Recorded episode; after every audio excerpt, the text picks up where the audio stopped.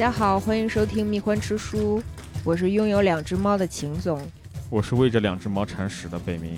哎，其实你说拥有猫咪很难讲，那猫咪拥有你吗？对，很难讲人和猫的主仆辩证，你知道吗？嗯 今天跟大家分享的这本书呢，就是和小猫咪有关了，它的名字叫《猫咪秘史》。哎，副标题呢叫《从史前时期到太空时代》，讲的呢就是小猫咪和人类这么长时间的友谊。本书的观点呢会有很多的偏颇，嗯，为什么呢？为什么？因为这本书的作者他是小猫巴巴，小猫巴巴和他的铲屎官助手啊啊，一个艺术史和猫咪科普作家，他们两个合写的这本书。所以呢，这本书整体的这个史观啊，肯定不是这个人类中心主义嗯啊，整体是非常招人喜欢的一本书，看得我们这些猫党猫奴是心旷神怡。那个，因为我这两天又食物中毒了。嗯哼哼哼 就是特别难受，躺在床上的时候看了这么一本让人非常愉快的文化史类的小书，一边看一边猫还趴在身上呼噜呼噜。对对对，就是所以想跟大家推荐一下啊。刚才说到它的副标题是从史前时代到太空时代嘛，嗯啊，家猫的祖先相当于是利比亚猫嘛，就非洲野猫，它的进化史有一千三百多万年，智人一共才三十多万年的进化史嘛。所以这本书呢，它讲的并不是猫这个动物到底是怎么回事，而讲的是猫和人之间的历史。啊，嗯，说到人和猫的关系，实际上比货币还古老。就我们今天总觉得猫好像是和狗相对的，然后狗是对人类特别忠诚，在人类的文明发展史上扮演了很重要的角色，然后猫呢就是一个可有可无的伙伴。但实际上，如果没有猫的话，人类可能也走不了多远啊。是吗？你看啊，最早从新石器时代开始，就人们刚刚开始有农业嘛，嗯，有农业呢，你就要有这个粮食的储备。然后有粮食就有耗子。哎，对，就是你储备了粮食之后，就一定会引来大鼠、小鼠、黑鼠、褐鼠，嗯不仅吃你的口粮，还会给你带来疾病。这个时候呢，那各个文明都不约而同的开始依赖动物去解决鼠患。嗯你可以靠狗拿耗子，对吧？然后你也可以像希腊人一样，就是靠什么黄鼠狼去逮耗子。但是狗的猎杀效率不太行，啊就它硬邦邦的。对，它去捕大型的动物，就是人类先去打猎，它再上去钓猎物，这个是可以的。抓老鼠嘛就差一点。嗯然后呢，你像黄鼠狼，它也是能抓老鼠，但是第一它体型小，第二呢就是它野性难寻，还没有和人类建立伙伴关系。对它没建立起伙伴关系。那某些地区，非洲野猫就是家猫的祖先，开始发现人类聚集区是个好东西，有吃的，主要就是有老鼠，嗯，还挺多。啊，特别多。另外呢，人类为了保护自己，也会驱逐一些大型的动物，所以猫咪的天敌和竞争者也没有了。那这些非洲野猫呢，开始来到人类聚集区去捕老鼠。这个时候，人和猫之间的关系还不是那么亲密，但是人已经会留下一些碎肉去感激这些猫了。啊，直到埃及文明开始兴盛的时候，尼罗河沿岸嘛，对吧？嗯这个沃土，有很多大耗子。啊，河鼠泛滥，人类呢就特别特别的依赖猫咪。就是咱们可以想象一下，某一天一个人类远远的在草丛里面看到了有一群小野猫，嗯，他知道这些小野猫是来吃老鼠的，但是他忍不住就觉得它们好可爱，哎，伸手去摸了一下。嗯这些小野猫呢，本来是应该反击的，因为它们也非常害怕人类。你想，人类这么粗笨，然后这么高大的两脚兽，对吧？大部分小野猫都跑了，只剩下一只特别勇敢的小野猫，站在那儿，接受了人类在脑门上的这么一摸。嗯哼哎，从此以后呢，人类和猫咪就建立起了友谊，猫咪也开始享受人类的爱抚。在埃及这个地方呢，猫咪不仅成为了人类的好朋友，甚至由于它们身上的一些特别可爱的特性，被奉为神明。今天我们说到猫咪崇拜，那肯定就先想到的是埃及人嘛。对，古埃及文明相当于是猫咪的黄金时代啊，罗马文明也还挺黄金的。但是罗马人并没有发明出一个猫神啊，啊，那倒也是啊，嗯、应该算是猫猫的巅峰了吧？你想，古埃及人是第一个把“喵”这个拟声词纳入自己语言体系的一个文明，嗯，然后他们管公猫叫咪呜，管母猫叫 meat 哦，啊。而且埃及人为什么崇拜猫？还有一点是，猫不光会捉老鼠，还会杀蝎子和眼镜蛇，哦，网上搜搜看，搜猫打眼镜蛇可厉害了，对吧？对，那嗯是根本咬不到。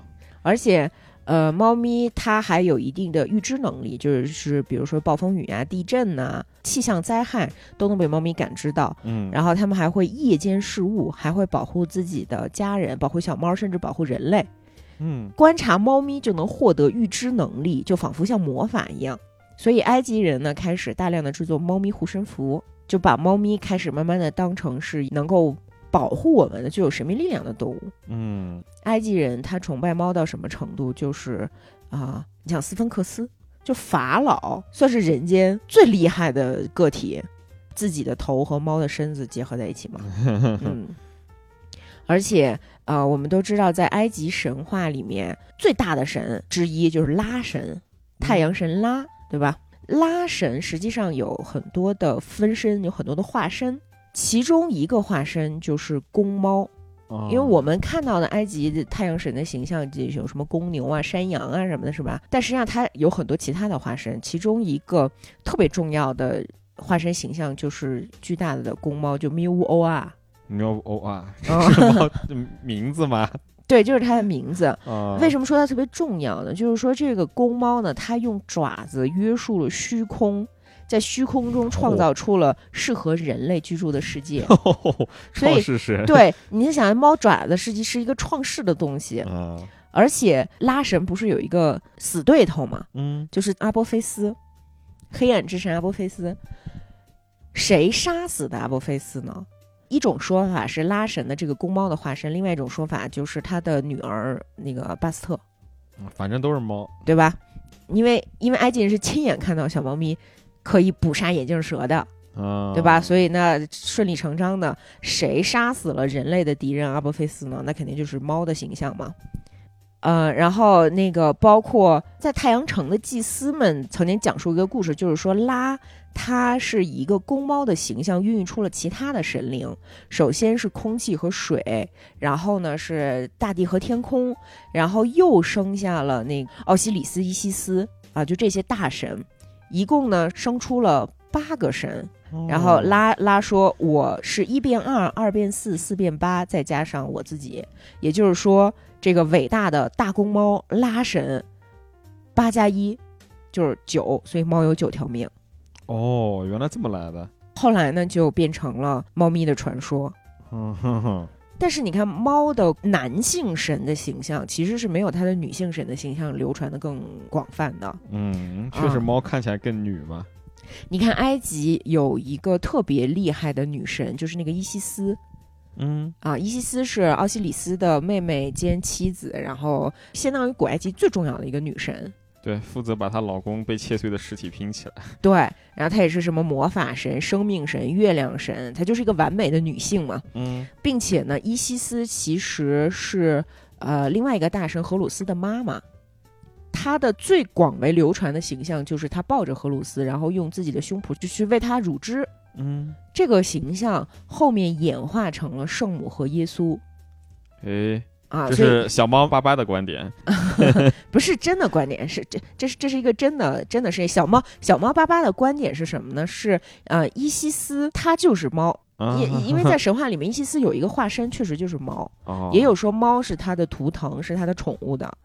呃，就是神话，它在人的口口相传的过程当中是会流变的嘛。那伊嗯西斯总之是和猫之间的关系非常的紧密，尤其是荷鲁斯，就是伊西斯的儿子，曾经在襁褓之中被猫咪照顾过。嗯，所以猫咪后来慢慢发展成了家庭之神，然后和女性的关系越来越紧密。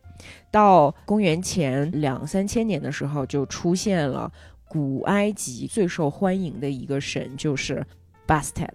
巴斯特啊，巴斯特也叫贝斯特，就是猫神嘛啊，嗯经常是拿来和阿努比斯放在一起去嗯谈论的一个神。对，阿努比斯狗神。对，但是实际上呢，巴斯特比阿努比斯还要受欢迎哦，是吗，啊这这是巴巴的观点啊。哦，好好好，嗯，巴斯特他就这个神的起源是非常神秘的，是没有官方的说法的。那一嗯般呢会认为他是拉神之猫，也有说法说他是拉和伊西斯的女儿。他为了保护拉神，杀死了那个大蛇阿波菲斯嘛。嗯后来呢，因为大家太喜欢巴斯特了，太喜欢猫神了，所以慢慢的阿努比斯的那个职位逐渐的就被转移给了巴斯特，就是守护亡灵啊。狗不如猫名正。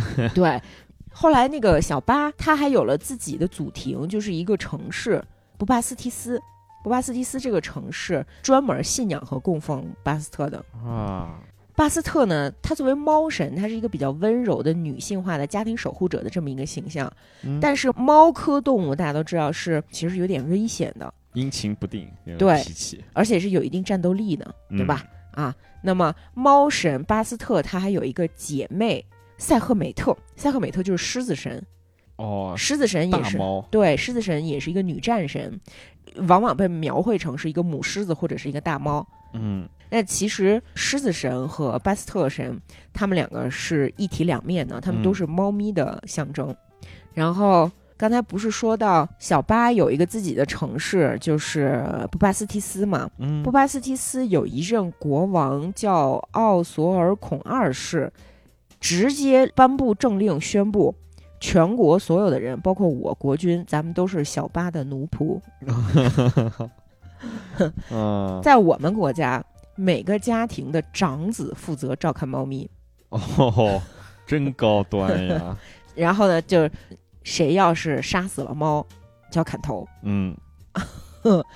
各家各各户养的猫啊，身上都是穿金戴银的，就要放大珠宝，啊。这是你们家族的财富象征、地位的象征。嗯，穿貂嘛是，穿貂，然后还有一年一度的那个巴斯特德节，那个希罗多德曾经记录过的。那个希罗多德在他自己历史记述里面就写说，我从来没有见过任何一个节日比巴斯特节更疯狂、更更热闹，啊，就可见埃及人有多喜欢这个巴斯特神嘛。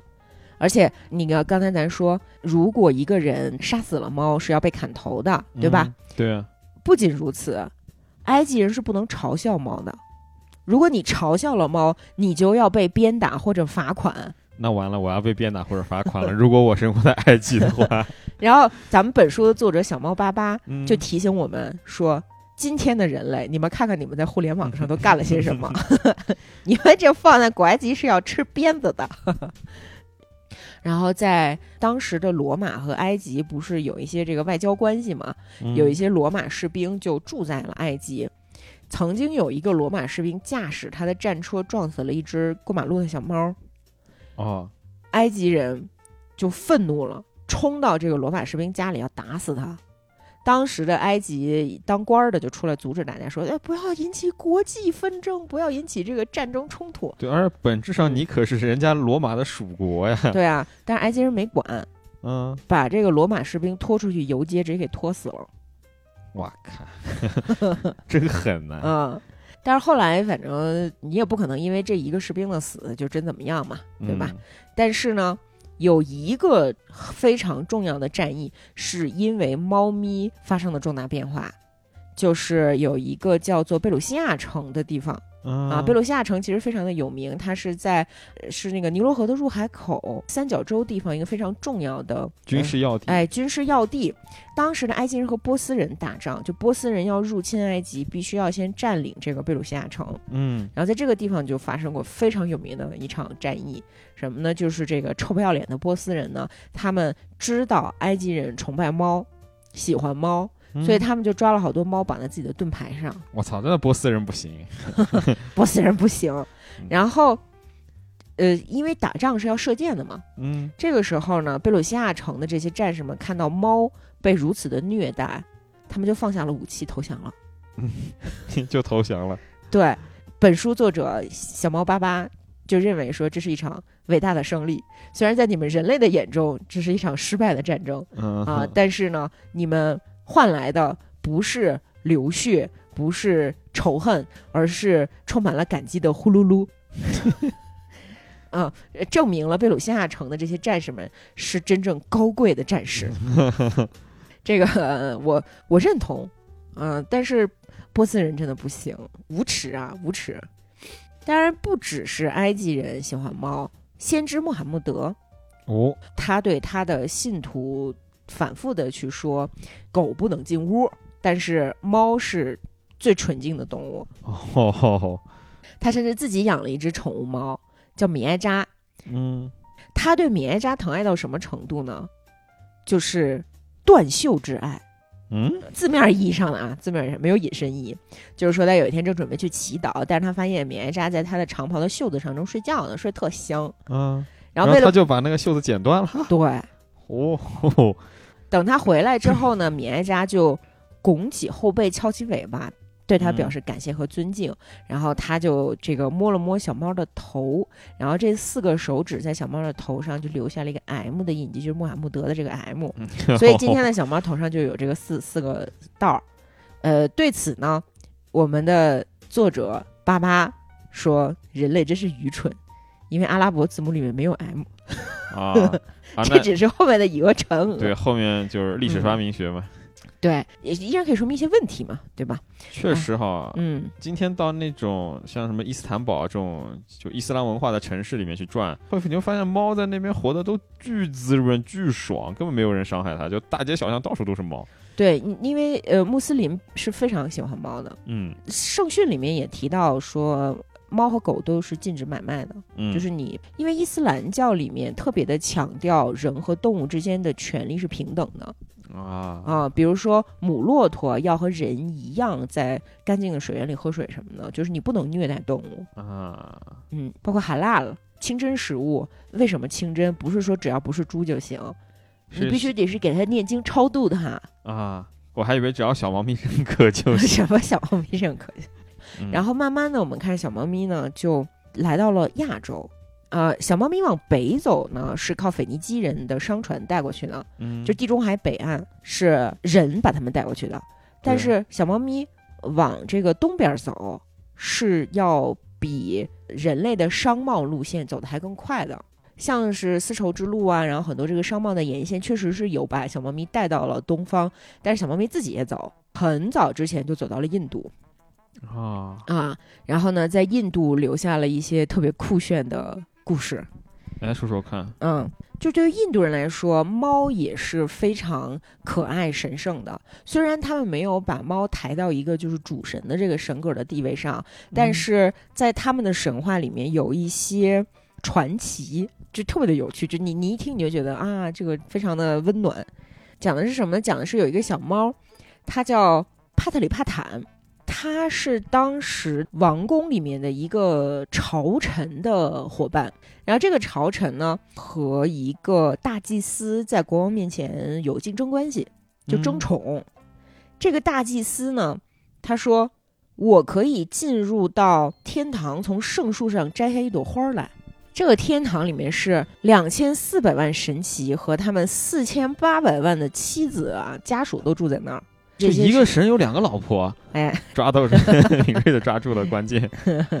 嗯啊，所有的这些男神女神都亲自照看这么一棵圣树。嗯这个祭司啊，就这个人间的祭司呢，呃他就是施法术啊，还是怎么着，反正他就是越升越高，升到了天上，摘到了圣树上的一朵花儿，返回到了宫廷，当众宣布说：“我是最最优秀的祭司。”咱们这个小猫 Patrick Patton 呢，它的人类朋友吧，其实不是它的主人，嗯就觉得非常的嫉妒，头脑一热就站出来说：“你这个不算什么，并不是只有你一个人能做到。”然后别人都惊了，说：“那你能吗？你行你上啊对，You can you up。！”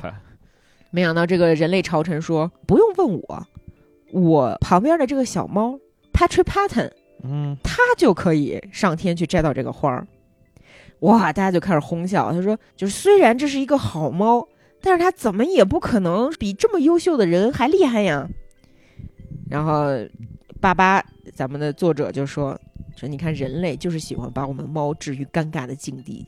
嗯哼那小猫呢，为了回报它的人类朋友呢，就想说算了，我满足它的愿望吧。于是呢，就向着天堂飞升而去。你就可以想象一下，这天堂啊，非常非常的远，从来没有猫跑到那个上面去过。这个小猫飞上去之后呢，哎，猫爪子叭落在了地上。嗯，这个时候会发生什么呢？这些神从来没有见过这么可爱的动物，于是呢，哦，几千万只手同时伸过来抚摸它，说：“哎呀，你一定要留在我们这儿，你不要回到人间了，你这个小猫咪。”然后小猫说：“哎呀，尊敬的众神，我虽然不想忤逆你们，但是呢，我必须返回人间，因为这个挑战我承诺了我的朋友。嗯，众神都被他迷得五迷三道的，但是呢，这个说这小猫咪说的也没错啊，不能让他违背这个誓言呀，对吗？那那给你摘，哎，对，那这样吧，你在我们这儿呢，呃，稍作逗留，好不好？时间也不长，就留三百年。嗯哼，嗯，这几个世纪对于天堂来讲呢，就是一瞬间；但是对于凡人那，就是几辈子嘛。啊，呃，小猫就跟他说：“是不行啊，这那我底下我朋友都死了，我再见不着他了。”然后神说：“那没事儿，咱们这样，咱们让人间的时间停止流逝，让所有人都不再衰老。哦，所以地上的这些人平白无故的获得了三百年的多出来的寿命。因为一个小猫咪，对，然后他们都不知道怎么回事儿，嗯，他们就说：“哟，不会变老啊，全全世界的人都不变老。”嗯直到三百年后，天空中突然有一团火焰燃烧起来，覆满了整个天空。大家就很惊叹，抬起头来，发现说：“这哇塞，这个千色祥云散开，露出了一个王座。这个王座上面别着一朵圣树的花儿，上面坐的是谁呢？就是我们的小猫咪啊，嗯帕特里帕坦。哎，这个就是印度的一个民间传说。嗯，可见大家对小猫咪是多么的喜爱啊，甚至是到了崇拜的地步，对吧？而且不光是印度，就是在整个亚洲的信仰当中，小猫咪是和人类的灵魂紧密结合在一起的，就是因为我们有轮回信仰嘛，嗯，我们觉得你这个魂儿从从你身上走了之后，你会到另外一个动物身上。哦，就是说你只要多做好事，你下辈子就能变成个小猫咪。哎呀，想得美呀！嗯，几世修来的福分，你才能变成一个小猫咪呀、嗯、就发生了这么一个事情，就是在十九世纪，十九世纪的印度不是被英国殖民吗？嗯，当时呢，呃，有一个将军，呃，姓戈登。戈登将军呢，他记录下来这么一个事情，就发生在孟买周边，某总督死了，去世了。嗯，去世之后呢，突然发生了一件事情，就是在总督府门前的这些印度的本地的卫兵突然开始鸣枪，问他们是怎么回事，他们说我们在向这个小猫咪致敬。嗯，这这个英国的将军不理解这种行为吗？他们认为就是向猫开枪是违反军事礼仪的行为。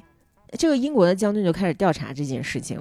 调查结果呢是说，在本地总督去世的当天，有一只小猫从前门走了出去，顺着总督每天都会走的那条小路就这样溜达。啊，印度的这些哨兵就认为总督应该是转世到了这只猫身上。哦然后由于这个小猫混进了猫群，分不分不出来谁是谁了，所以他们就是只要看见那群猫就会鸣枪，哦，就是他们认为有义务向这只猫献上前总督受过的所有礼遇，这还是真事。这真事儿啊。嗯，还有像缅甸，大家也相信猫咪是伟大的灵魂的容器，就是说我们国家的伟大的人，他死掉之后他会转世到猫身上。哦，然后你知道有一个跟暹罗猫长得有点像的猫叫伯曼猫吗？一种长毛的带重点色的猫嗯，啊、世界名猫。古时候的缅甸已经有了这种博曼猫，传说他们的祖先就是神创造出来的，会在呃这个国家的紧要关头容纳一个伟人的灵魂，然后带领大家度过困境。哦，比方说一个小猫咪在上战场指挥这一类的。啊，就是说过去有一个神庙叫拉瓦兹神庙，然后在这个地方呢有一群喇嘛僧侣，其中呢有一个最德高望重的僧侣，他叫蒙哈，他供奉着本地的信仰，就是尊贵女神，也是一个就相当于灵魂引渡者。这个女神她有蓝宝石一般明亮的双眼，啊，然后这个蒙哈它有一只小猫咪呢，特别的英俊，两个眼睛是金色的，闪闪发光。呃，四肢和脸上呢有泥土的颜色，其实就是重点色。这个是高僧啊，蒙哈和他的猫一起度过了很多年，最后大家都老了，这个人类有一天就去世了。嗯，他去世的时候呢，这只猫就伴在他左右。蒙哈去世的那一瞬间，猫咪的眼睛就紧紧地盯着面前的这个尊贵女神。圣人灵魂出窍的那一刻，猫咪的眼睛变成了湛蓝色。与此同时呢，缅甸正在和暹罗开战打仗，一支敌军正逼近此地，要占领这个寺庙。但所有人这个时候都沉浸在奇异的这一幕当中，就这个猫的眼睛怎么突然变色了呀？嗯，并不知道敌人正在靠近，除了咱们的小猫咪。这个时候，小猫咪突然把眼光从神像上移开，蓝宝石一样的这个眼睛像火焰一样燃烧着，盯着南门儿，把这个危险传递给了所有人。这个时候呢，大家突然发现说，哦，有危险来了，于是呢，奋起反抗，把这个敌人挡在了门外。把这个暹罗的部队啊打垮了之后，这个神庙就躲过了一劫。之后的整整七天，这个小猫咪从来没有离开过原地，也是那个两个眼睛就盯着这个女神，直到敌人彻底被打退，它突然倒地死掉了。啊，非非常神奇呀、但是似乎也是有一定的偶然性，对吧？嗯，呃，但是不是，因为这个庙里面除了这只小猫咪之外，还有很多其他的猫。从那天之后，大家发现所有其他的猫都变成了金毛、白爪和深蓝色的眼睛，并且呢，都聚集在一个僧侣旁边。那意思就是说，你来继承这个蒙哈的衣钵，然然后大家就知道了啊，说小猫咪是这个神灵的代言人。但是你看，在这个故事里面呢，暹罗人就变成了敌人，对吧？对，我又在想，如果暹罗人他们那个部队是暹罗猫带领，那暹罗人很委屈，因为暹罗人也是非常崇拜小猫咪的，嗯他们也相信小猫咪是可以容纳伟人的灵魂的。他们古代有一种就和这个信仰相对应的习俗，就是如果有一个大人物死了，就会把一个小猫咪放到他的坟墓里面，但不是活埋哦，嗯，是要留一个洞。这个仪式结束之后呢，这小猫咪会从这个洞里钻出来，啊，代表这个人的灵魂从阴间回来了，然后大家就开始庆祝，这个重生的猫呢，哎，就会被供奉起来，在这个寺院里面哦。过上衣食无忧的生活，哦，那挺好，是吧？然后就是说，这个泰国人有多喜欢暹罗猫，因为暹罗猫实际上是泰国的皇室宫廷里面去养的猫，嗯，有一度是不允许暹罗猫离开宫廷的，所以暹罗猫曾经是一个非常神秘的品种。然后暹罗猫纯种的暹罗猫会有一个基因缺陷，就是它们的尾巴会有一个最后一节是这样弯过来的，甚至会有一个打结儿的那那种。我觉得纯种不好看，啊，好不好看就是小猫咪嘛。只要是纯种，就那种就要近亲繁殖嘛，那难免歪瓜裂枣。你看我们家这个秀秀多好看，也是暹罗猫，啊，是啊，啊，就关于这个纯种暹罗猫尾巴打结儿的这个这个特征呢，其实是有一个神话传说的，嗯就是说古暹罗的一个国王要出门儿，但是呢，他有一枚价值连城的戒指，他就很怕这个戒指被人偷了。他说：“我把这戒指托付给谁呢？托付给小猫咪，对，因为人类实在是不太可靠嗯啊。”然后巴巴说：“我不是贬低你们人类。”嗯，但我觉得他这个判断是对的。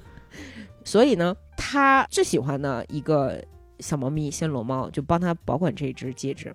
嗯等国王从出远门回来之后呢，非常感动的看到这个小猫咪啊，它为了保护这个戒指，那因为那个戒指是被国王套在他的尾巴尖儿上的，嗯他把这个尾巴尖儿打了一个结儿，就为了保住这枚戒指。哦，然后哎，把它还给国王。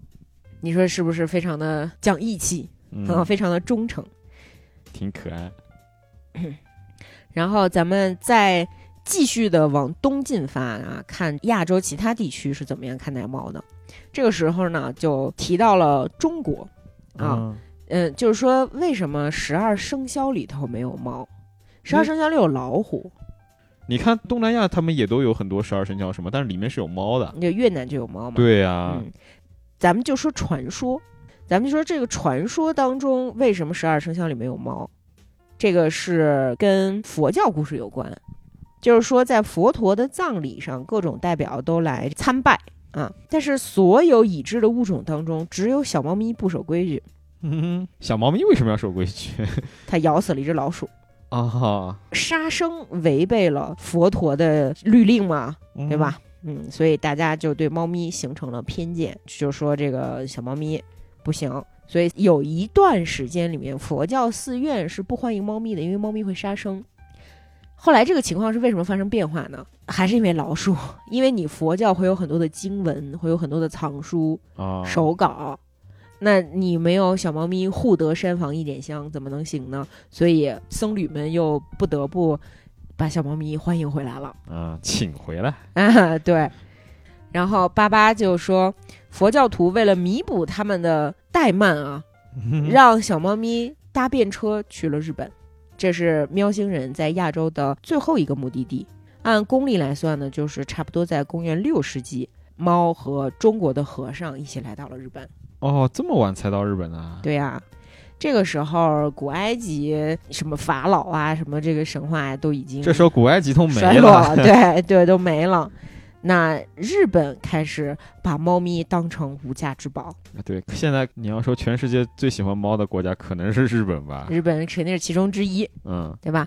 日本的贵族当时认为说，这个小猫咪不仅嗯是他们的好伙伴，甚至还可以是他们的老师。治理国家这种事情，他们都会请教小猫咪。哼哼啊，如果一个大臣想要得到天皇的宠信，最好的办法就是送一只很漂亮的猫给他。因为当时那个一条天皇特别特别的喜欢猫，甚至还因为一只狗在宫里追猫，把这只狗的主人给送进了监狱。啊，哈 哈然后爸爸就很高兴嘛，爸爸说能实施这样的正义之举，真是有见识的君王啊！而且咱们得面对现实，狗儿胡作非为，根子十有八九都出在主人身上。然后当时一条天皇最喜欢的一只猫呢，也是从中国引进来的一只浑身雪白的猫咪，叫命妇，就是宫廷命妇的那个命妇。哦，我 我还以为就是特别土的那哦，个，就是 命中有富贵。人家毕竟是贵族啦。嗯这只猫呢，在公元九九九年生下了一窝小猫。天皇觉得这是大吉之兆啊，嗯就对这个宫里面人就下命令说：“你们照顾这窝小猫，要像对待年幼的皇子般的关爱。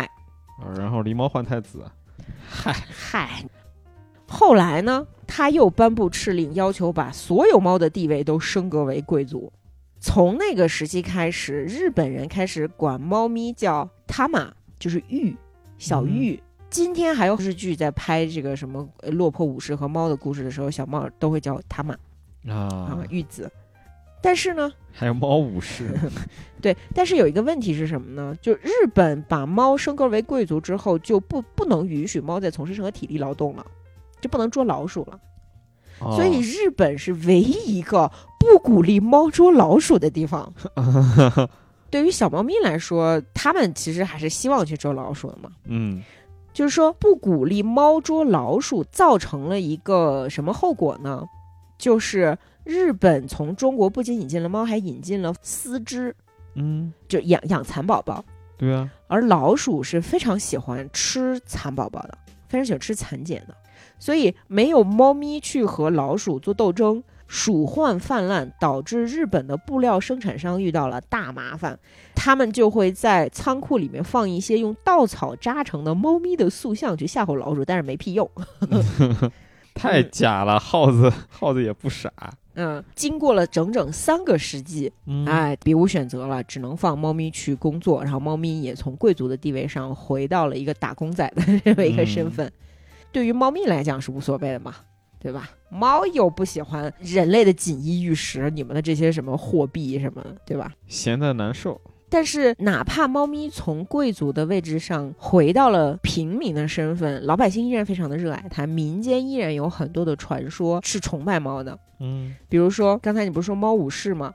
呃，日本有这么一个故事，不是猫是武士，而是武士拜猫为师。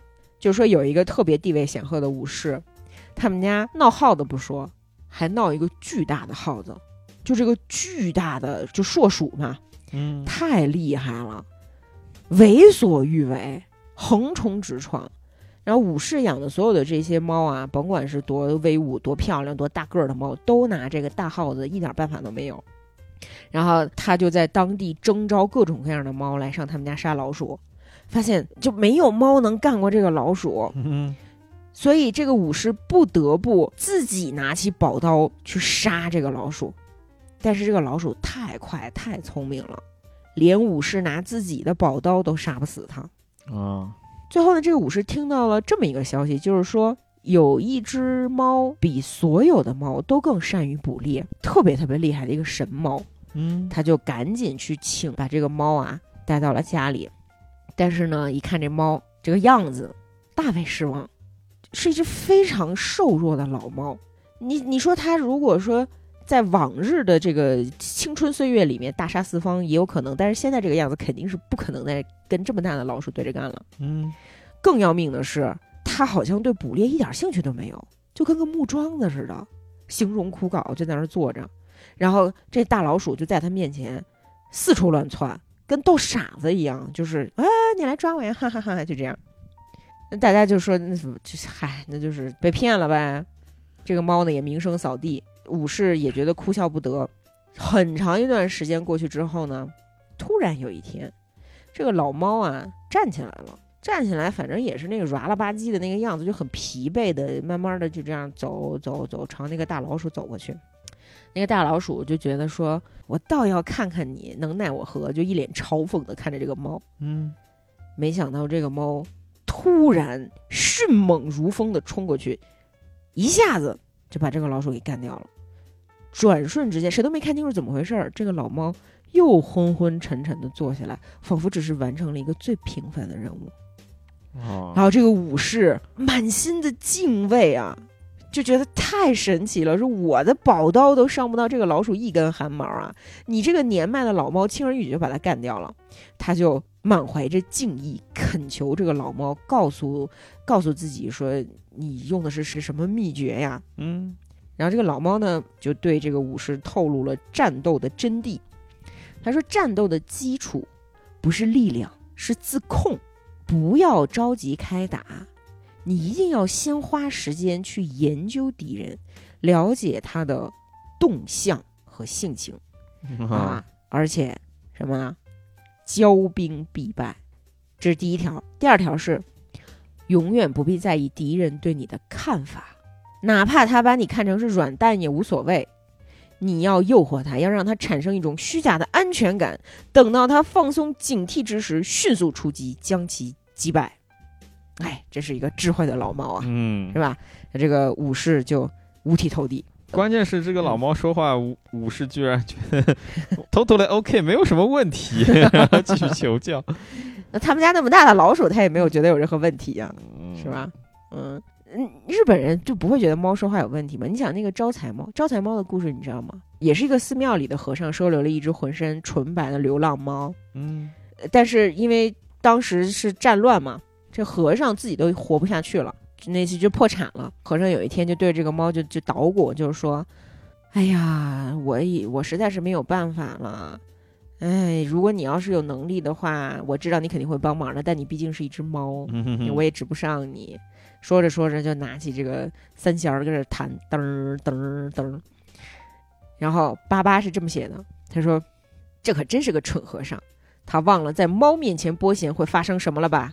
这个老伙计一定会用他的爪子紧紧地抓住命运之弦。和尚很快将知道世界上并没有只是一只猫这回事。不久之后呢，一场猛烈的暴风雨袭来，有一个叫锦衣直校的武士带着随从，在这个寺庙的这这条路上就是赶路，大家都可是瓢泼大雨，这怎么办呢？这个时候突然看到远处有一只白猫，拿着小爪子就这么跟招手，过来过来。然后大家都相信猫的智慧嘛，就跟着这个猫走走走走走，来到了这个可以避雨的寺庙。武士见到了和尚，被这位人类主持的智慧和谦卑所打动，就对这个庙产给予了投资和支持，并且把这个这个寺庙啊叫豪德寺定为自己家族的神庙。从此，豪德寺不仅烟火兴旺，还成为了日本最富有、最美的寺庙之一。啊，这就是我们为什么供奉招财猫呢？啊，我就知道以前看过《酉阳杂族》里面是中国版的招财猫，记得是说猫洗脸的时候爪子就过耳的话，就是搂到耳朵后面的话，就会有客人来。啊，这《酉阳杂族》里面写过了。其实你想，猫洗脸的那个动作，确实是你不管放在什么文明里面，你都觉得它很像是招手，嗯，对吧？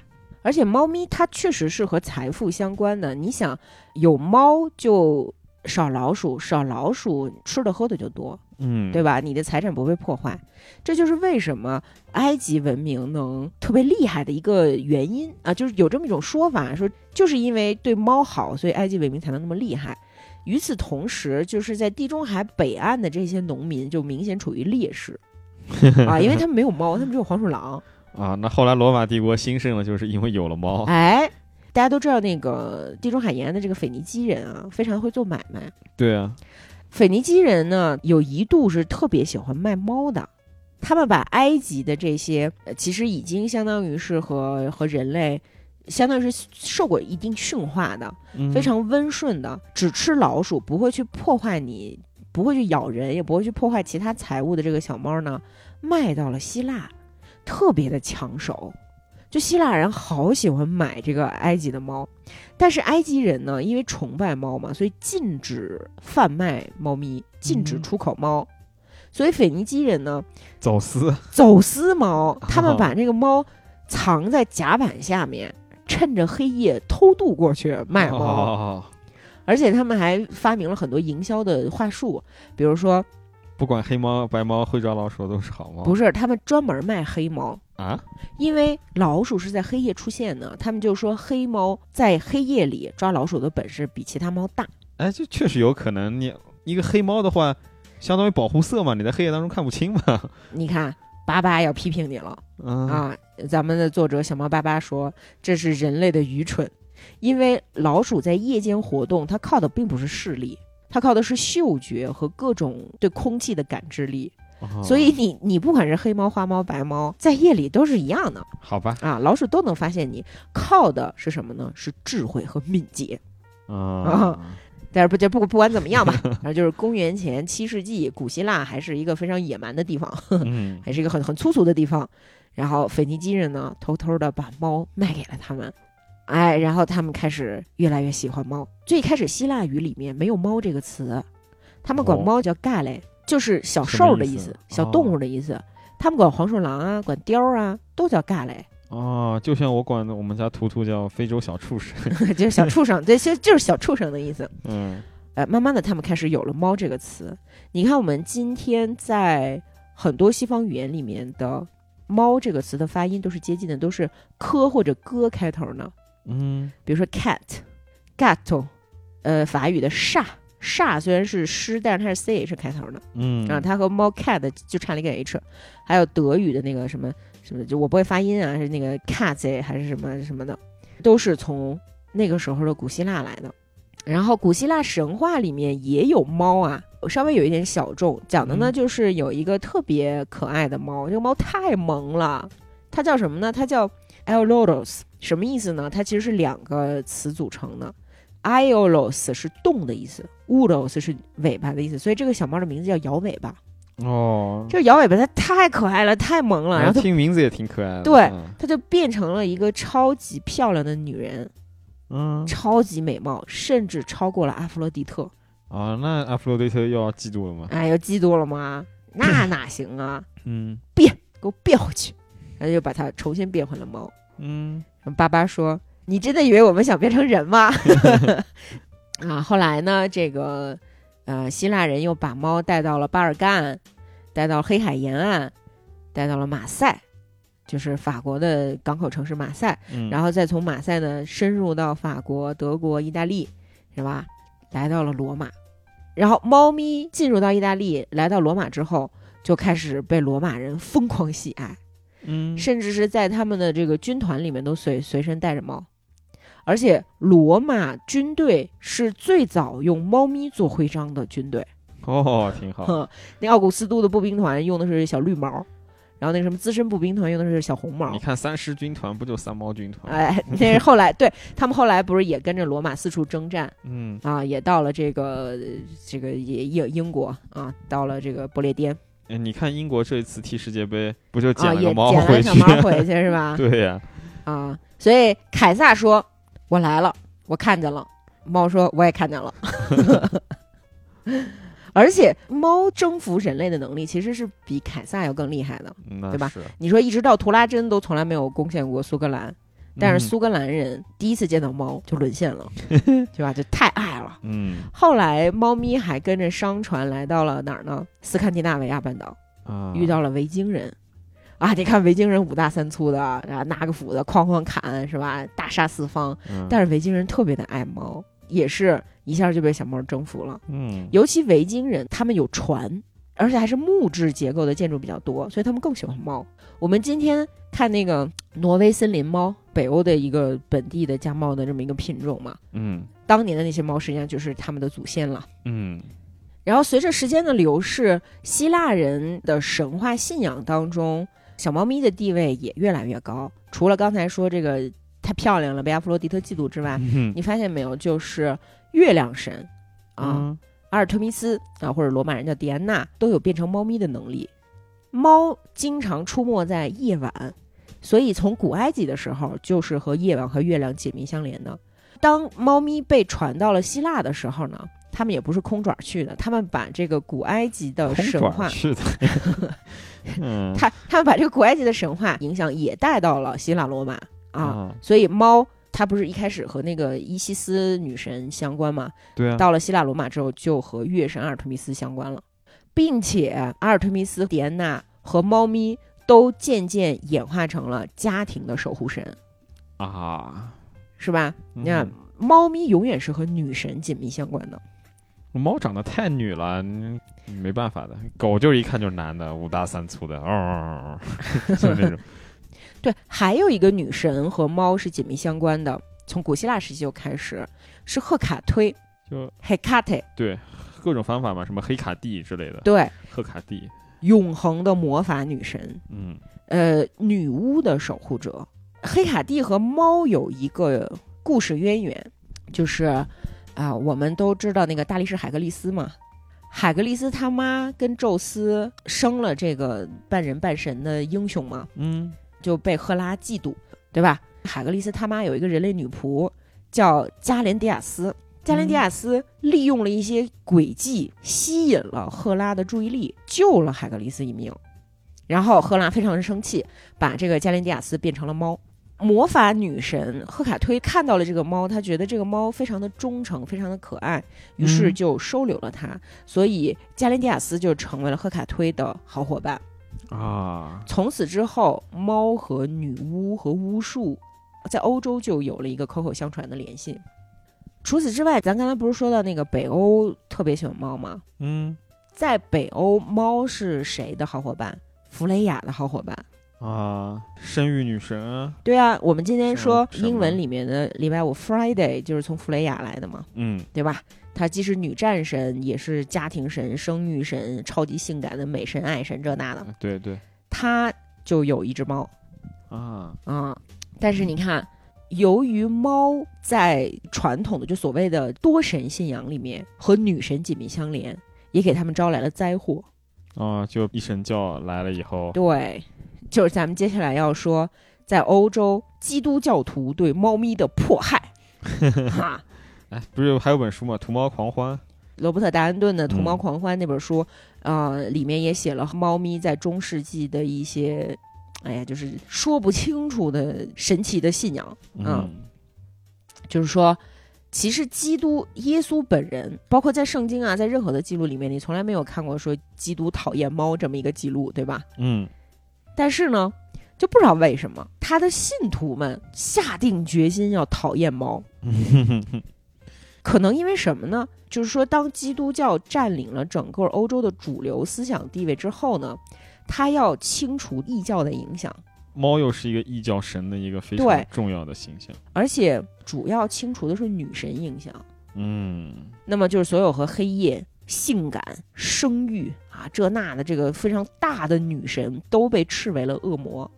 那和他们紧密相关的猫咪，尤其是黑猫，就吃垮了。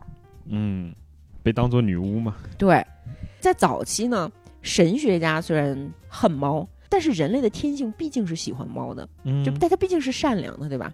所以那个时候还没有到丧心病狂的程度，而且猫对人类确实是很有好处的嘛。所以你像当时的这个威尔士的国王还颁布法典，说承认猫的价值，然后在当时的威尔士杀死猫也是要罚款的。啊，啊，也是犯罪。但是你这个人性也是怎么说呢？就是，就随着中世纪的这个谣言越传越多呀，大家的看法也发生了一些变化。比如说，中世纪的这些教会里面的人会传说，说人死的时候啊，猫咪会从阴影中窜出去，把它的灵魂偷走去见魔鬼。啊，然后说有一些异教徒，他们组织宗教仪式，他们这些异教仪式嗯，会把小婴儿献祭给猫，而且他们还会亲吻猫的屁股，啊，就很可怕，很可怕亲吻猫的屁股没什么，你看猫和猫之间也亲吻屁股啊，就可能弓形虫吧。然后一直到格里高利九世的时候呢，这个教皇啊，他公开宣布猫是上帝的敌人，是魔鬼的同伴。那你说教皇开始公开这么说，那么信徒不就疯了吗？嗯所以从那个时候开始，大家对猫的态度发生了一个一百八十度的大转弯，大家开始唾弃猫、迫害猫、虐猫、杀猫，甚至在德国很长一段时间里面，“异端”这个词就是猫，他们就管异端叫猫，说你是一个异教徒，就说你是猫。然后有一个特别有名儿的事件，咱们在《冰与火之歌》那一期里面也讲了，就是圣殿骑士团不是被法王腓力四世给烧了吗？嗯腓力四世他在说圣殿骑士团的罪行的时候，就说他们搞同性恋，并且组织宗教仪式亲吻黑猫的屁股。哦，所以呢，他在烧死、迫害圣殿骑士团的同时，也弄死了大量的猫咪。那个从十坏坏，坏坏，这个对猫咪的大清洗、大迫害，从十四十二世纪开始，持续了五百年。哦，那黑死病期间嘛，对，太聪明了，就是跟黑死病肆虐欧洲是同一时期嗯，就猴子精遭报应，啊。对呀、嗯你看都有什么样的这个非常恐怖的行为啊？除了刚才说圣殿骑士团，呃，嗯为了拿为了抢人家钱把把把他们弄死，还烧烧死猫咪之外呢，阿尔萨斯的复活节传统仪式是烧猫，把猫烧死。然后路易十四曾经亲手烧猫，嗯啊、伊丽莎白一世的加冕典礼上，为了表示说女王是清除异端的大首领，烧猫。然后当时的皇家医生啊，污蔑猫咪携带结核病，是吧？这猫帮你们杀老鼠，清除黑死病，你们浑然不觉、浑然不知，然后还污蔑人家猫咪带肺结核。然后黑死病期间不是也流行烧女巫吗？烧女巫和烧猫是同时进行的。嗯因为大家都认为女巫和猫是一体的。这个里面有一个特别特别让人难过的事情，就是说，什么样的人群对猫咪比较友好呢？大龄单身女青年，嗯一个女性她本身就温柔善良，喜欢小动物，然后再加上他单身，可能会更加的就下意识的对猫咪好，偶尔喂一下这个镇上的流浪猫啊，或者家里面养几只猫啊，对吧？不，其实现在社会也一样嘛。嗯那这样的人往往就更容易被认定成是女巫，所以就大量的迫害他们。到什么程度呢？就是他们把这些所谓的女巫抓起来审讯、逼供，要逼供出什么东西来？不是说你逼供承认自己是女巫，实行黑魔法就完了，你还得指认出谁是你的猫，就是是哪只猫被你派遣去做坏事儿，给魔鬼通风报信，你必须得说出来。那有很多这些被指成女巫的女性，嗯，她没办法，就只能随便在大街上指一只猫，就就很多真的是莫名其妙的小猫咪，就就被烧了，就就被烧了，就跟他们一起死了。就本来这些女性她是出于善良亲近了这些小动物，嗯结果在最后呢又被逼着让一些无辜的动物跟自己一起陪葬。嗯哎，愚蠢呢，愚蠢呢。但是呢，这五百年也没把猫杀死，对吧？除了小猫咪自身有超强的繁衍能力啊，也就非常的聪明什么的，也有人对魔鬼的敬畏，就是有很多家庭他是不敢杀猫的，啊，怕遭，对，怕遭报应。对，因为你你是魔鬼的化身，就就有点像什么呢？有点像我们东北萨满信仰是吧？那个灰大仙儿、柳大仙儿、白大仙儿、胡大仙儿，不管怎么样，你千万不能伤害他们。对，虽然说大家普遍信佛教，但你这几个大仙你也不能不敢不敢动的，嗯对吧？嗯，所以呢，这个小猫咪没有被完全的灭绝掉。嗯那除此之外，有一些人他没有被这股歪风邪气带跑，嗯。还是支持小猫咪呢。比如说，比较往比较偏后期了，十六、十七世纪的时候，有一个叫史特拉帕罗纳的意大利的小说家写了一个充满了想象力的故事，嗯。就是一个穷小子继承了一笔遗产，哎，这个遗产呢，不是钱，也不是什么金银财宝，就是一只小猫咪啊，啊，大家就是无价之宝哎，就是 这个继承了一个小猫咪，能有什么用呢？嗯但是 结果这个小猫咪太聪明了，给这个小伙子出谋划策，最后呢，让他加冕成为了王子。啊，嗯后来呢，呃，大家由于再三讲述这个故事，必须要给这个小猫咪起个名儿啊，对吧？这个小猫咪呢，就有了一个名字，啊、用英语呢就叫 The Cat with Boots，穿靴子的猫。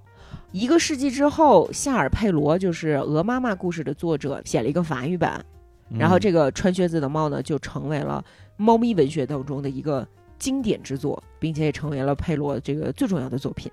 哦，靴子猫这么来的，对对对，啊安看史莱克里面那个超可爱的，对对对，这是靴靴猫二不是也上了吗？嗯，啊，靴子猫就是当时一个非常畅销的读物，而且还是一个挺正面的形象，嗯，聪明、勇敢、忠诚，嗯对吧？还有一个小猫咪，也是一个很有名的传说。咱们直播的时候还卖过那个绘本，嗯就是惠廷顿的猫，啊，也是一个穷小子从农村来到伦敦这个大城市，天天被人欺负，但是由于他非常的善良，救了一只小猫咪，跟那个小猫咪每天睡在一起，然后跟小猫咪一起出海，然后用这个小猫咪换来了财富，最后呢当上了伦敦的市长，嗯哼对吧？惠廷顿的猫还有一个雕像，在伦敦我，我不知道你看见过没有呃，这我还真没看到啊？就有有这么一个小景点儿，大家回头可以去找一下。嗯而呃，然后，嗯，文艺复兴时期的大文豪啊，诗人彼得拉克把他养的小猫咪比作启发他诗歌灵感的缪斯女神，还在小猫咪去世之后，就是写了那种情真意切的祷文。这嗯个在当时呢，就属于会让人侧目的一个行为。嗯、还有其他的一些这个伟大的哲学家，比如说蒙田，蒙田随笔，对，就是写《蒙田随笔》的蒙田啊，法国的思想家，他的猫的名字叫 Madame Vanity，Madame Vanité，这是什么意思呢？就是虚荣夫人，哎呦哦，对吧？不愧是哲学家的猫啊。他认为这个虚荣夫人或者浮华夫人吧，嗯，亲自指导过他哦，啊。他认为说我们这两个物种是平等的。嗯他说，当我和我的猫玩耍的时候，到底是他在逗弄我，还是我在逗弄他？嗯你看，这就是非常平等的意识嘛，对对？吧？与此同时呢，虽然基督教会对猫咪很差啊，给嗯猫造谣什么这那的吧，但是神职人员里面呢，也有喜欢猫的，抵挡不住猫咪魅力的。这个人是谁呢？我不知道大家看过《狼厅》没有？《狼厅》就是讲都铎王朝时期，呃，亨利八世的一个谋臣克伦威尔的故事。嗯啊那呃，这个托马斯·克伦威尔的老师 是当时的枢机主教托马斯·沃尔西，嗯就是呃拦着亨利八世不让他离婚的那个人啊，啊。然后后来他挺虔诚的，对他那个失宠了，然后被流放，后来死了嘛。但是他当时是权倾朝野，嗯。他就特别的喜欢猫。那到现在，英国人其实也非常喜欢猫啊。你看，就不是去年换首相什么的，英国政府的官方网站还专门刊登声明，说的是我们的捕鼠大臣，就啊其实就他们的猫嘛。就是原先你换手下的话，不是下面大臣都要换的嘛？他们专门嗯刊登一则说明声明说，捕鼠大臣呢是文官，并不是政务官，所以呢，就是我们政府换届他不受影响，就特别有趣。对对对对，一一会儿我们也会说到，就是猫咪在英国获得职位，包括薪资什么的，也是一个历史性的转变。对，挺有趣的啊这个事情。像什么唐宁街十号，包括还有大名鼎鼎的大英博物馆的黑杰克什么的，都是嗯猫咪历史上的一些这个大猫物 啊。然后现在我们还是回到这个，回到中世纪，嗯，就刚才不是说到狼厅嘛，就是说到都铎王朝，在都铎王朝有这么几只猫，他们曾经救过伦敦塔里的大人物。哦，啊，就是当时有一个英格兰的爵士嘛，就是亨利·怀亚特，他是公开支持亨利·都铎，就是亨利八世他爹。啊，啊，就是我们之前讲《冰火之歌》讲那个，嗯，那个那个玫瑰战争最后结束，对，都铎王朝创创始人，对，呃，当时那个亨利·都铎和理查三世不是竞争嘛，嗯，然后怀亚特爵士就因为支持都铎他们家，被控叛国罪，关到了伦敦塔。他本来就在那儿等死嘛，因为已经不给吃的了。嗯，但是他在监狱里面救了一只流浪的母猫，然后这个母猫经常给他带来一些什么自己抓的小鸽子、小鸟，偷点儿什么食物来给他吃。哦哟，并且在寒冷的牢房里的夜晚跟他取暖，抱在一起睡觉。哦，猫的报恩了，对，然后这个怀亚特爵士不就活下来了吗？嗯之后呢，亨利都铎就加冕了，嗯，战胜了。他就重见天日，然后为了感恩这只猫，他在肯特郡给这个母猫造了一座石碑，就啊纪念我被猫救过命。然后还有一个还有一个亨利，南安普顿伯爵亨利·莱奥斯利啊，他养了一只猫叫 Trixie。就这个南安普顿的这个伯爵呢，他因为支持反抗王权的叛乱被关进伦敦塔，就是伊丽莎白一世那个时候。啊，伊丽莎白一世不是加冕典礼上把猫给烧了吗？然后这咱们的这个巴巴就说他遭了报应，就是就被被反叛了。然后非常勇敢的这个小母猫啊，这个 Trixie 呢，就找到了自己的主人，也是给他送吃的，让这个伯爵活了下来。然后他在获释之后呢，专门找人给自己画了一幅肖像，在这个肖像里面，哎，给你看这个小猫就趴在他旁边儿，我看看，嗯，是一个警长猫。哦，啊，你要知道，这在当时可是 殊荣。毕竟又不是照相一拍就拉倒了，还要专门画呢，对呀、所以你看，就是哪怕从教廷开始传播一些猫咪是魔鬼的代言人的这种谣言，嗯也依然有人特别特别的爱猫。那是，嗯，但是呢，关于猫是呃附身魔鬼的这些传言，甚至跨越了大西洋。就是在十九世纪的美国，人们还普遍的相信猫会带来厄运。在那个宾夕法尼亚州的一个小镇，有这么一窝小猫，正好是六只。嗯，哦然后第六只的时候是黑色的，然后它出生的日期呢是一九零六年的六月六号。你看有这么多的六，太可怕了。啊，嗯因为六是大家知道是基督教相信的魔鬼的数，字嘛认为是撒旦的嗯数字嘛，啊，然后呢，大家就开始散布谣言，就是说这个小猫啊，一靠近农场，母鸡就会像公鸡一样打鸣儿，猪就会像狗一样嚎叫，然后呢，这窝小猫出生的那户人家的户主突然死了，验尸官没有办法确定死因，然后当地人就说，赖给猫，哎，就说是这个妖猫害死了这家的男主人。嗯然后人们呢就开始组了好几支队伍去森林里寻找这个魔鬼，啊，只用黄金铸成的子弹啊装进了步枪里面，然后好歹用白银啊，啊，那可能打吸血鬼好一点，是啊，反正就是谁谁知道呢？说大家都就是进去抓猫，反正也没抓着，就是说这个猫是被他们的信仰力量给吓跑了 啊。其实人家就是再见了，就找别 找，对吧？就找一个不会被乡巴佬射杀的小镇了吧，对吧？嗯。然后关于妖猫的传说，还有一个更有名的，关系到美国的国会大厦。就是十九世纪五十年代，美国国会大厦的那个穹顶还没盖起来，但是已经有地下室了。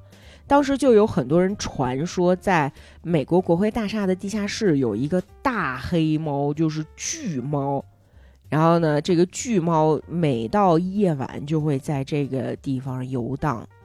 啊，一开始呢就只是传闻，后来有十多家新闻媒体记者就开始写，说这大黑猫这吧那吧，然后采访了很多工人，然后这这些工人就是说确实有，所以我们拒绝上夜班儿什么的。后来还给这个猫取了一个名儿，叫 DC，就 Washington D.C. 对对，因为它是那个 demonic cat 哦，好吧，啊，但是它就写拼成了 DC 是吗？就不管怎么样吧，其实你看，一直到今天还有迷信说黑猫不吉利、不吉祥什么的，是吧？对就是说这个愚愚蠢的人类啊。但我特别喜欢黑猫，黑猫黑猫就是特别酷啊，对，对好酷，好可爱的，嗯。但是有一类人自始至终是非常非常喜欢猫的，嗯，就是航海家、水手。哦，那是，嗯，那特别重要啊！我看没有猫的话，发现新大陆还得晚几年呢。对啊，因为什么呢？因为过去的船都是木头造的嘛，那就嗯非常怕老鼠。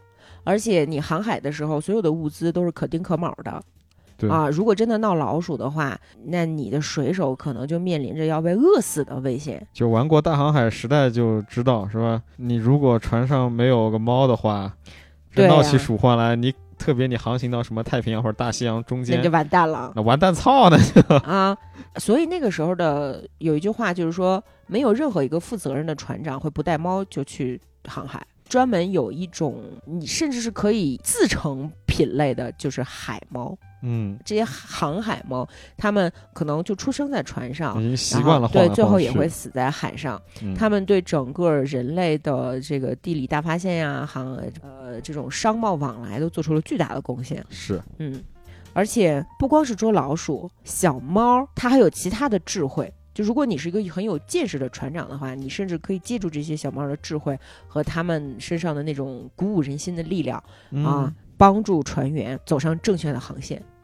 比如说，在一九二零年发生了这么一件事情，有一个货船叫埃利科湖号，是一艘美国货船。这嗯美国货船上的船员们呢，有十一个水手带着他们的船猫，小猫叫斑斑，啊，划这个小艇啊上岸休假。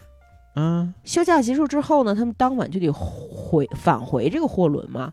驾船返回货轮的这个路上，突如其来的来了一场风暴，小船就翻了，人和猫都被抛到了海水里面。啊，其实离货船并不远，但是你在这个漆黑的大海和雨水当中，就看不见的你就，非常的绝望，对不对？嗯大家都在海里就这么飘着游着，就不知道该往哪儿游的时候，熟悉的喵喵声在混乱中响起了。嗯哼然后大家这个就说明明看见斑斑已经掉到海里游走了，就海猫会游泳嘛？嗯，对，啊那我我我们能确定这是斑斑吗？我们能跟着它走吗？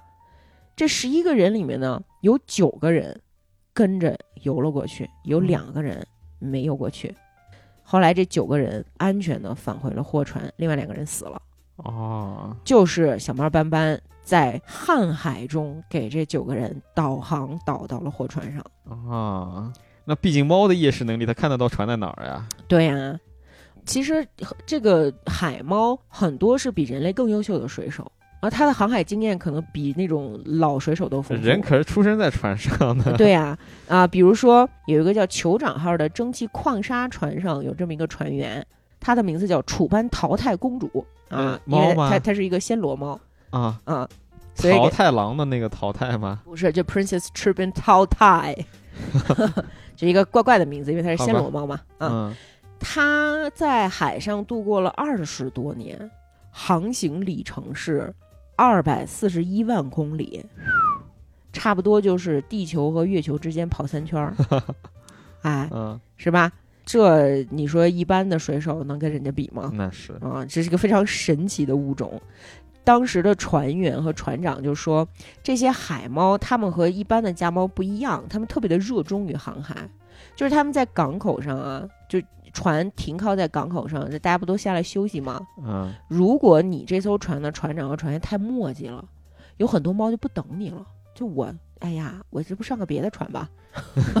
然后他们就会跟别的船走。哦，啊，就有一些猫是非常充满了流浪的的，心。对，有一些猫非常的忠诚，但是嗯有很多猫就是跟你们之间也并没有什么很深的感情儿。对，压抑不住在海上流浪的欲望。对，然后所以后来就会有很多船长高薪聘请海猫啊，啊，就是我们现在马上就要走了，但是我们没猫，怎么办？怎么办？快点，快点，给给给我找一个猫来嗯啊！而且还在那个广告上写说有经验者优先 嗯啊。但是也有一些猫咪是非常的忠诚的，就是和人类的感情特别的深厚。嗯比如说，在二十世纪二十年代，就有一个小猫，它叫 Mini 明尼嗯啊，它是在航海猫中有传奇地位的一个小猫，曾经是纽约的一艘轮船上的吉祥物。但这个船长呢，把明尼赶下船赶了十五次，每次都能重返甲板。就首先，他为什么要赶下去呢？嗯啊，其实是因为这个明尼吧，他太能鬼混了，然后他每次鬼混都会下好多小猫崽儿。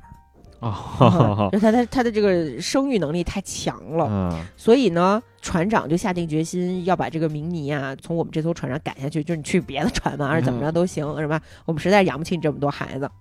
但是呢，不管船长把他赶到多远，他永远能回到这个船上。啊，有一次，他就在这个纽约的这个港口上派了一个船员，就说你你你要把他送到一个他绝对不可能回来的地方。嗯于是呢，这个船员就把他带到了百老汇。哦把这个小猫放到了百老汇，结结果这艘船呢开到了汉密尔顿港，就是得到那个百慕大群岛了吧？啊突然看见明尼悠哉悠哉的走上了舷梯，嗯这是怎么回事呢？是因为他搭了一个便船，跟着别的船来到了汉密尔顿港，然后在这儿回到了自己的船上，是也有运气因素，然后这个太神了。这个船长别无选择，只能认输。嗯就把这个不屈不挠的明尼和他下的所有的猫崽儿都留在了船上。然后巴巴的评论是：“嗯，我的我得说这个结果是很公平的，毕竟明尼已经证明了自己是比船长更内行的水手。嗯 你看这明尼的故事已经很惊人了，对吧？嗯那还有一个叫咪咪的小猫咪，叫叫 Pose 啊，叫 Pose 的小猫咪啊，它的故事更加的感人。有一艘挪威的货船叫哈尔马维塞号，它在二战期间呢，总是带着咪咪一起航行，然后船上的所有人都特别的喜爱咪咪。直到有一天呢，呃，一九四三年的时候，在阿尔及尔的港口，咪咪找不到了。嗯就马上就要开船了，可是咪咪就没有回到船上来，大家实在没办法，只好起航嘛，就把咪咪留在了阿尔及尔。但咪咪为什么没上船呢？并不是他贪玩儿，或者是给就是想离开这些水手，而是他被一只狗咬伤了，啊他就只能躲在一个偏僻的角落里面，爬不起来了。终于能爬起来的时候呢，他就积攒力气要追上自己的船。那怎么追啊？那不是海上开着吗？没有人知道他经历了怎么样的旅程，大嗯概呢就是他又上了一艘船，这两艘船并不是停靠在同一个地方，他的船员呢是在那个就是那个意大利半岛的那个鞋跟儿的那个地方，就是巴黎，啊嗯，咪咪搭的这艘船呢，没开往巴黎，而是开往的巴列塔。这这两个地方啊，距离差不多得有六十多公里。啊但是咪咪猜错了吗？可能是咪咪的第六感、第七感，或者你说是巧合，怎么样？我我们不好说。但是呢，由于盟军的轰炸啊，因为当时在二战嘛，嗯这个挪威货船就咪咪的这个老船呀，改道了，去了哪儿了呢？去了巴列塔。哦啊，船刚进港的时候，水手们看见咪咪，哎，他们的老朋友，慢慢的爬上了舷梯。这个时候他已经身负重伤，大家赶紧就开始给他治疗啊什么的。啊但是他耗尽了体力，第二天就离世了。哦其实这个故事也挺美好的，因为受了伤的猫最后是回到了自己亲人身边，对对吧？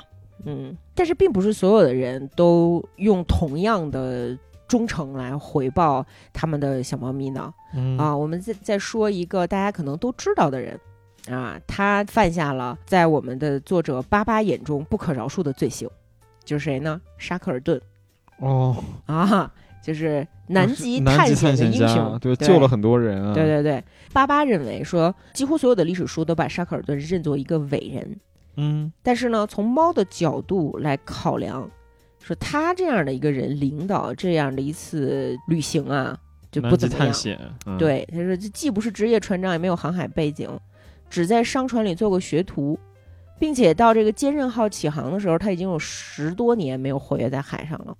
所以他参与的这次计划不仅失败了，还造成了灾难性的后果嗯啊！是什么灾难性的后果呢？因为我们都知道，沙克尔顿其实是在一次功亏一篑的南极探险的过程当中，扛住了那个海难啊、严寒呐、把他的船员就是怎么说呢？就是他的船员都等到了救援对啊，啊，但是跟着他的动物都死了，啊，对吧？尤其是他带了一只猫上船，嗯，这只猫呢叫花栗鼠夫人，啊，其实是只公猫，被认错了，认成了母猫，所以给它起名叫这个花栗鼠夫人。这个花栗鼠夫人呢，在整个航行的过程当中，尽职尽责，守护他们的军粮。他在途中杀死的每一只老鼠，都节约了这些探险家们的微薄的口粮。嗯而且在当时临时的营地和帐篷里面，花栗鼠夫人已经成为了史上第一只在南极熬过了冬天的猫，第一只在冰层上扎营的猫。嗯而且，因为猫咪真的是特别的可爱、特别温暖的一种动物嘛，在很大程度上也鼓舞了这些快死的人，算是立下了汗马功劳。可是沙克尔顿他当时下了一个命令，所有在他看来对营救行动不必要的东西都必须被处理掉。然后花栗鼠夫人就被列上了那份可抛弃物品的清单。嗯其实当时有很多船员都提出抗议，让沙克尔顿饶他一命，就是说猫咪能吃什么，能吃多少东西，对吧？我们要兢兢业业的一只好猫，你留下它又能怎么样呢？嗯但是沙克尔顿为了强调说必须把所有东西都干掉，所以就把自己的金币扔了，然后撕掉了自己的圣经，啊，怎么怎么样的。巴巴就评论说，沙克尔顿又不是个穷人，你扔掉金币算个屁呀、而且你说你撕掉了自己的圣经，请注意，你都没有整本扔掉，你还保留了扉页，你把内文部分理直气壮的丢掉了。嗯啊，因为其中说明了动物和人类是由同一个上帝创造的，你背叛了人家上帝。嗯反正就是沙克尔顿很坚决的处死了花栗鼠夫人嗯啊。后来呃救援队不是到了吗？大家就开始这个庆祝报道，说他保住了所有的船员。但是对于猫来说，并不是所有的船员呀。有一个四只爪子的船员冒着生命危险辛勤工作，最后呢被杀害了，嗯，没带回来，留在了寒冷而荒芜的南极冰层之下。那某种意义上，他也可以说沙克尔顿后来遭报应。沙克尔顿死得很早的，嗯，就带着船员回来之后没几年吧，他又重新去想要重新去冒险，结果还没到南极，在南极边上小岛上面就病死了。哎，这也不能说人家遭报应吧，就总之你看问题的角度嘛，是不是？嗯，我就从巴巴的角度来看，是，嗯，后来确实有一些人是因为这件事情不愿意原谅沙克尔顿的，就是那个哈利麦克尼什，嗯是他把花栗鼠夫人带上船的。啊，他后来一直没有原谅沙克尔顿，就是甚至拒绝谈论这个人，就不愿意提起他。啊，而且有人问呢，他就说前任船长杀了我的猫。后来他因为太伤心了，连英国都不愿意待了，就在新西兰定居。后来是在那儿去世了。啊，嗯，但是最后稍微有那么一点人性的呢，就是说，呃，在这个花栗鼠夫人去世差不多得六七十年之后，嗯新西兰的南极学会出资给他造了一个青铜雕像，放在了就是刚才说不愿意原谅沙克尔顿那个人的坟墓上，哦，嗯那还还有点小感人呢。是吧？嗯那个爸爸就说，那个说沙克尔顿被封为爵士，为没有失去一名船员而洋洋得意。但是请你们不要相信。那有些人会觉得巴巴对沙克尔顿的评价不公平，是吧？觉得是在诋毁英雄。巴巴就在这儿又举了一个例子，就是说花栗鼠花栗鼠夫人和另一个小猫咪的命运一比较，我们就知道一个真正有人性的人会怎么做了。其实就是相隔一年，加拿大的皇家海军卡鲁克号去北极探险，嗯这两两段探险之间惊人的相似，也是在那个探险过程中被冰封了，然后船嗯被击垮了。嗯，在那个一月份的北极严冬里面，这船沉了。这么生死攸关的情况下，他们还有一个比坚忍号上更危险的这么一个麻烦，就是还有北极熊。嗯但是，所有的船员在面对如此可怕的情景，也没有抛弃他们的猫，而且他们还做了一个毛皮衬里的荷包，把这个小猫给装里头了。每个人都节约一点口粮给这个猫吃，因为他们每个人都承认这个猫就是船员，啊，挺好，是吧？只要人能活下来，这小猫就能。嗯坚持了九个月，救援队来了。当时的幸存者十五名，十四个人和一只猫。后来，那个这个小猫，它和一个船员住在了费城。每次呢，它生下一窝小猫，就会有这个探险队员收养一只啊，啊。嗯，爸爸说，老实说，我觉得他们应该考虑做个绝育了。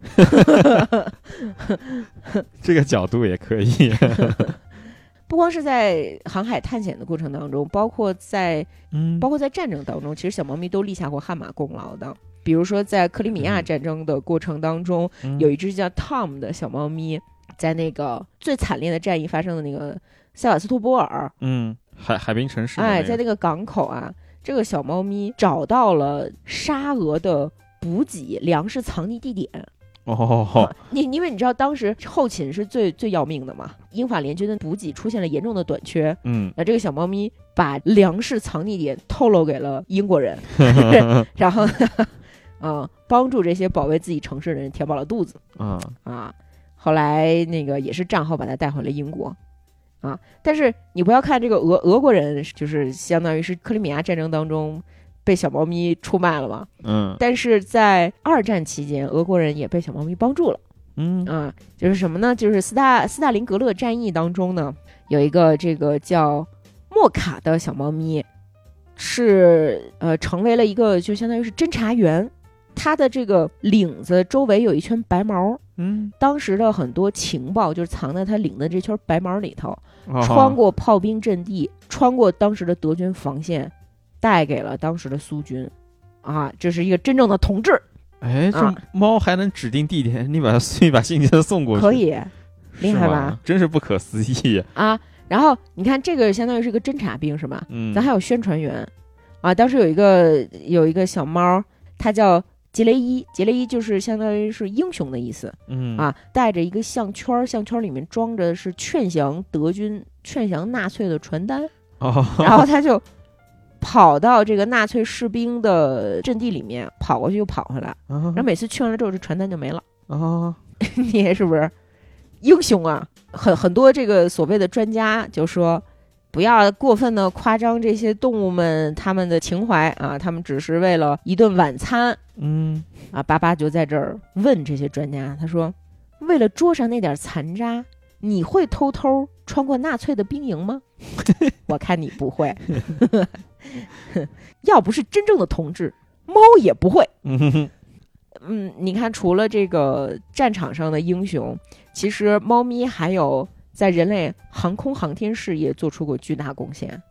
我们我们都知道，这个第一个飞上太空的小狗叫莱卡，对，莱卡，就死死在了太空里。它应该是载入时候过热，好像是，嗯，因为它它当时的那种是实验嘛，动物实验，它那个并没有说太空舱回来的时候还有那种什么靠谱的载入装置什么，它没有的。对，就是当时其实挺残忍的一个事儿，但是我们也要铭记小狗狗对所谓的航空事业做出的贡献嘛。嗯对嗯吧？但是我们可能不知道，就是二十世纪六十年代，法国人曾经制定过一个太空猫计划，而且成功了。嗯，这个计划呢是是这么着，就是他们在巴黎的小巷里面呃选出来十四只，就是说身体条件特别出色的流浪猫，嗯。然后开始进行训练，训练、选拔、是非这那的，最后呢选出来一只叫这个菲利切特的小猫，让这只小猫坐在火箭飞向了太空。嗯这个火箭当时是在阿尔及利亚的一个小镇点火发射，飞了十五分钟。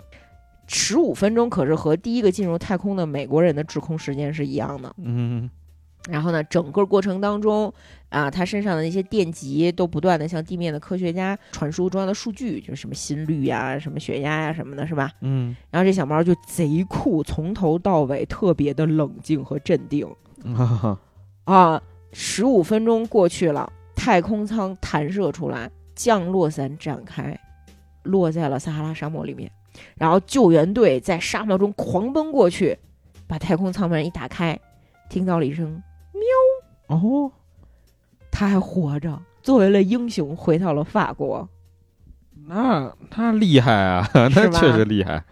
啊，哎，但是好像没有几个人知道这个事情，哎，我是真不可能因为他这个项目规模比较小。而且可能就是因为你来看你是第一支嘛，对，你这种东西就尤其那会儿冷战是吧？嗯你这美美苏之间搞的事情，好像大家更关注一点。对，嗯，哎，其实还有一只小猫特别的有名儿，嗯但是呢，它的身份可能有点敏感，不知道大家有没有听说过那个一等海猫西蒙的故事？Able Sea Cat Simon。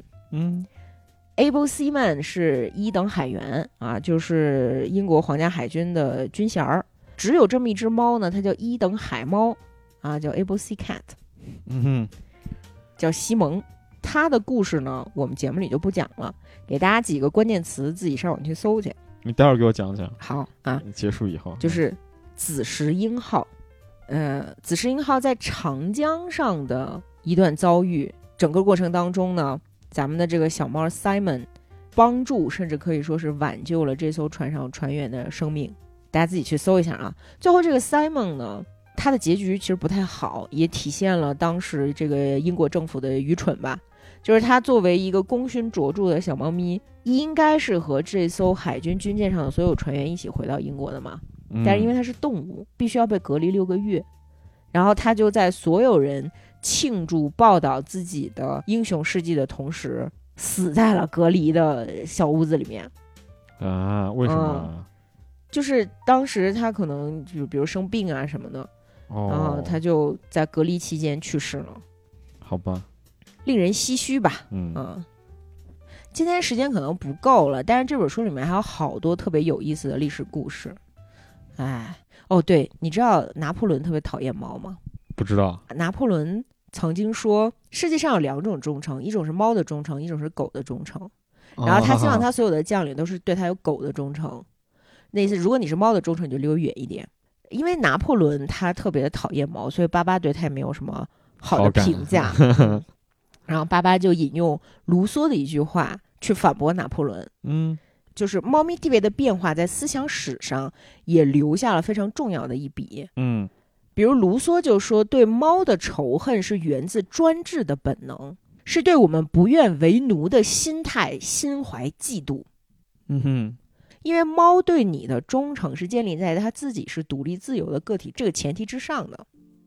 所以在结束了漫长的中世纪，推翻了君主制之后，十八、十九世纪的这个伟大的思想家、艺术家，呃，夏多布里昂啊，嗯然后马拉美啊，然后包括这些呃印象派的画家，都开始越来越喜欢猫。猫是专制对专制被推翻了，狗的忠诚和猫的友谊之间，孰高孰低开始发生了变化。